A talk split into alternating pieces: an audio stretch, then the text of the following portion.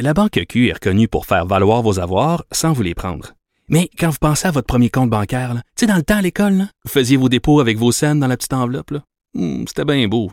Mais avec le temps, à ce compte-là vous a coûté des milliers de dollars en frais, puis vous ne faites pas une scène d'intérêt. Avec la Banque Q, vous obtenez des intérêts élevés et aucun frais sur vos services bancaires courants. Autrement dit, ça fait pas mal plus de scènes dans votre enveloppe, ça. Banque Q. Faites valoir vos avoirs. Visitez banqueq.ca pour en savoir plus. Pendant que votre attention est centrée sur cette voix qui vous parle ici, ou encore là, tout près ici, très loin là-bas, ou même très, très loin. Celle de Desjardins Entreprises est centrée sur plus de 400 000 entreprises partout autour de vous. Depuis plus de 120 ans, nos équipes dédiées accompagnent les entrepreneurs d'ici à chaque étape pour qu'ils puissent rester centrés sur ce qui compte, la croissance de leur entreprise.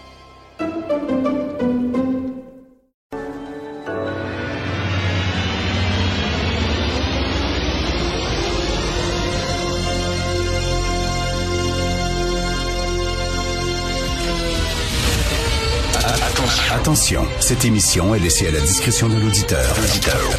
Les propos et les opinions peuvent choquer. Peuvent choquer. Oreilles sensibles s'abstenir. Richard Martineau. Martino. Un animateur pas comme les autres.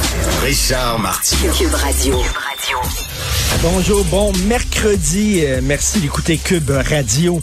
Alors, dans Le Devoir, aujourd'hui, il y a une lettre au lecteur signée Lolita Frézard. Lolita Frézard, elle est une autrice.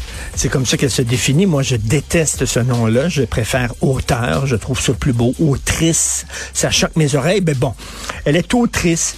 Elle évolue dans le milieu universitaire en sexologie après des détours en théâtre, à la télévision suisse romande en passant par le cinéma, l'enseignement, la création de spectacles, etc. Bon, elle est autrice euh, artiste émergente, j'imagine, et elle écrit sur le système de justice. Son, euh, la, sa lettre au lecteur s'intitule À ceux qui se font les complices de la culture du viol. C'est pas rien, là. Tu es complice de la culture du viol. C'est une grave accusation. Alors, dans le premier paragraphe, c'est une longue lettre. Moi, vous avez rien qu'à lire le premier paragraphe. Vous allez probablement faire comme moi, c'est-à-dire coller au plafond.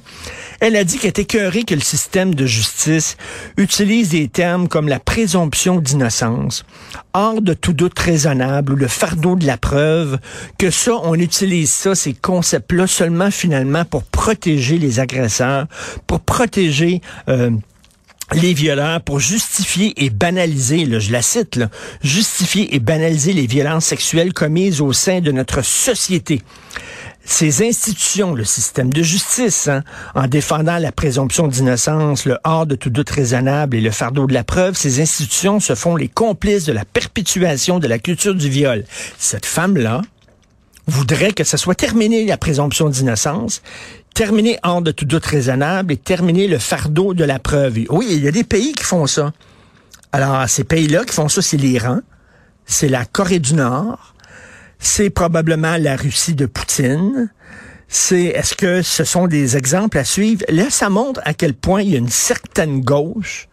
J'essaie de pas toute la même, même mettre toutes les gauches dans le même sac, mais il y a une certaine gauche qui est tentée par euh, les régimes totalitaires, qui sont, ils regardent les régimes totalitaires, un peu comme Trump.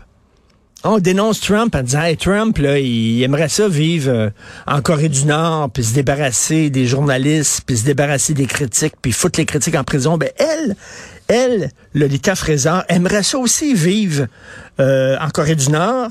La présomption d'innocence, ça aide. Tu sais, présomption d'innocence, c'est que tu es innocent jusqu'à preuve du contraire. Elle, elle voudrait que tu sois coupable jusqu'à preuve du contraire, que tu dois prouver ton innocence plutôt que au proc- procureur de prouver ta culpabilité. Hors de tout doute raisonnable, ben non, il devrait avoir un doute. Oui, j'ai un doute, mais je l'envoie en prison pour 20 ans. J'ai un doute quand même, mais ça fait rien, je l'envoie en prison pour 20 ans. Et le fardeau de la preuve, ah, ah, ah. Là, écoute, là, le, pro- le procureur, la couronne doit amener une preuve que t'as euh, violé. Voyons donc, pourquoi, pourquoi une preuve? Ça aide, ça. euh, hein, si tu justifies... euh, les violeurs en faisant. T'as pas besoin de preuves, t'as pas besoin de présomption. Des gens qui ne comprennent rien à notre système de justice. Puis ça, ça se dit intellectuel. Ça, ça doit boire du café équitable. Ça arrive Montréal ou Laurier, puis ça se dit pas un intellectuel, moi.